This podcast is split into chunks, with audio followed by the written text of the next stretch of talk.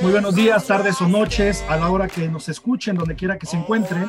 Sean ustedes bienvenidos a otro capítulo más de Disney, donde escuchamos lo mejor de los emprendedores y a los mejores emprendedores. Y en esta ocasión eh, nos acompaña Diego Caguas de Box. Este emprendimiento pues va relacionado con el deporte, pero qué mejor que Diego nos ayude a explicar de qué va Box. Diego, muchas gracias por estar con nosotros. Bienvenidos. No, bienvenido. No sé si nos quieras explicar un poquito más sobre Box. Hola Rogelio, ¿cómo estás? Pues Box básicamente es una plataforma donde los propietarios de los palcos se registran para poder poner en renta su propiedad en los eventos que no vayan a utilizar los palcos. Ejemplo, eh, tú tienes un palco en el Estadio Azteca y no vas a utilizar el palco, lo puedes registrar en nuestra plataforma y posteriormente lo vas a poder rentar por lugar o ya sea completo. Tú vas a establecer el precio y así posteriormente el cliente va a llegar a ver todas las opciones de palcos que tienen disponibles en, el evento que ellos desean asistir y van a poder rentar por lugar o sea palco completo. Perfecto. Supongo que esto le sale más barato a los eh, asistentes que el estar obviamente rentando el palco o comprando un palco. Claro, eh, aquí les da la opción de poder entrar a lugares super premium, donde pueden ser atendidos con meseros o como ellos desean y consumir lo que ellos desean a un precio mucho más razonable que si tuvieran que comprar un palco, porque tener que comprar un palco normalmente es por año o por un cierto tiempo de... de sí, por cierto periodo. Y, eso equivale, y eso equivale obviamente a un desembolso muchísimo más grande. Oye, Diego, ¿cuánto tiempo llevan ustedes en el mercado? Nosotros salimos en el 2017. Ok, ya tenemos aproximadamente tres años, ya están tres años operando. Y eh, bueno, para el tema de los emprendedores, hay muchos que, pues bueno, apenas van conociendo el tema del MVP, del producto mínimo viable. No sé si nos quieras platicar sobre cómo empezaron, cómo fue la idea en la que aterrizaron Box pues, para poder llegar hasta ahorita, hasta donde están. Rogelio, yo creo que lo que mencionas del MVP es algo muy importante para cualquier proyecto, para poderse animar a hacer tu idea realidad. Nosotros empezamos con dos situaciones. A mí me pagaron con unas plateas y posteriormente traté de rentar un palco y nos estafaron, ¿no? Entonces lo que nosotros hicimos es encontrar una manera de hacer estas cosas seguras. Nuestro MVP fue hacer estas rentas por medio de nuestros conocidos, con los propietarios que conocíamos y también con algunos clientes familiares, amigos y así, para poder ver si era viable nuestro proyecto y empezamos a generar flujos desde antes de lanzar la plataforma. Pero normalmente desde una landing page donde explique tus servicios y un formulario de contacto, creo que es suficiente para, para poder hacer un MVP. Por supuesto. Oye, ¿cuánto tiempo se tardaron en obtener su primera venta, pero sin considerar familiares y conocidos? ¿no? Obviamente como emprendedores muchas veces comenzamos a venderle a los conocidos, a los amigos, pero ¿en qué momento o cuánto tiempo se tardaron de decir, oye, ya me compró alguien 100% desconocido que no conoce a Diego? Esa es muy buena pregunta. El primer mes que lanzamos la plataforma como tal, donde los propietarios se registraban ya tal cual solitos y, y así, eh, pues pensamos que íbamos a quebrar, ¿no?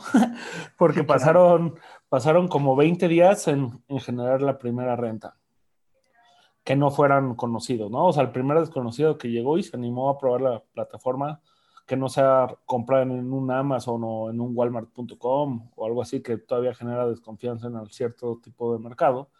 Eh, pero posteriormente fuimos trabajando en la reputación de la página, pedirle a cada uno de los usuarios que nos fuera comprando que nos calificara y que nos ayudara con una reseña para que la demás personas generara confianza.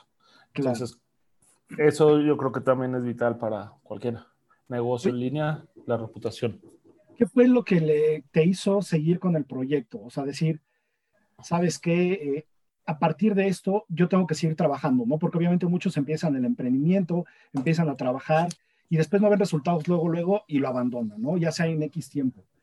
¿Tú pues cuál fue el punto? Mi, mi, sueño era tener esta plataforma, yo tenía muy claro el objetivo de la plataforma, sabía que lanzar una plataforma de este nivel no iba a ser fácil, tanto a darnos a conocer como, como conseguir ventas, pero poco a poco fueron aumentando las, las rentas de los palcos notablemente y pues eso era lo que me motiva día a día a seguir. Claro. Eh, cuéntanos, eh, sabemos que salieron en Shark Tank, eh, recibieron por ahí una propuesta con, un, tiburón. ¿Cómo fue su camino para llegar a Shark Tank? ¿Fue difícil? ¿Fue fácil? ¿Les sirvió haber participado en, este programa?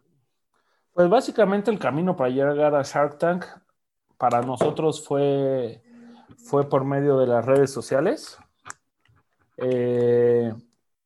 que ellos se contactaron a nosotros, no, te hacen una entrevista y un proceso y así. Y si pasas el filtro, pues apareces en el programa. Obviamente nos ayudó muchísimo eh, entrar al Shark Tank, ya que pues, te da mucha visibilidad y credibilidad en el mercado. La desventaja es que no teníamos mucho que, que podríamos ofrecer a los clientes que entraron a nuestra página por, porque pues no había eventos, pero definitivamente creo que va, fue algo súper indispensable. Por supuesto. Oye, muy rápido, ya casi para terminar. Eh, ¿cómo, es, ¿Cómo están viendo ahorita eh, con el tema de la pandemia? Eh, ¿Qué es lo que ustedes visualizan para el año siguiente? Pues básicamente nosotros desde marzo nos dedicamos a lanzar la versión 2.0 de la plataforma, donde aquí buscamos para eh, buscamos internacionalizar la plataforma que tú vas a poder entrar desde Estados Unidos, la vas a ver en dólares y vas a poder pagarla. Vas a entrar en España, la vas a ver en español y, en euros. Vas a entrar a Brasil, la vas a ver en reales, en portugués. Hicimos un cambio de experiencia del usuario. Realmente nos enfocamos a aprovechar la pandemia a mejorar los procesos eh, del user experience para, para mejorar la plataforma y así aprovechar el tiempo que normalmente cuando estás operando no tienes el tiempo de hacer muchas mejoras porque o operas o, haces mejoras en la página. Entonces, pues creo que pues sí nos afectó económicamente bastante, pero creo que fue una oportunidad para poder hacer internacional la plataforma claro, para poder adaptarla a todo el público. Por último, Diego, eh, te agradezco algunas palabras que tú les digas a los emprendedores para que no suelten su sueño, que no suelten su proyecto a pesar de cualquier tipo de, obstáculo que se les ponga enfrente. Rogelio, yo creo que lo principal para, para cualquier proyecto es que te fascine lo que hagas, que sigas, sigas tu objetivo, sigas luchando el día a día y tú vas a ver que en cualquier segmento, en cualquier mercado vas a encontrar clientes porque lo hay. Si tú te especializas en algo, van a empezar a llegar clientes que ni siquiera sabías que existían.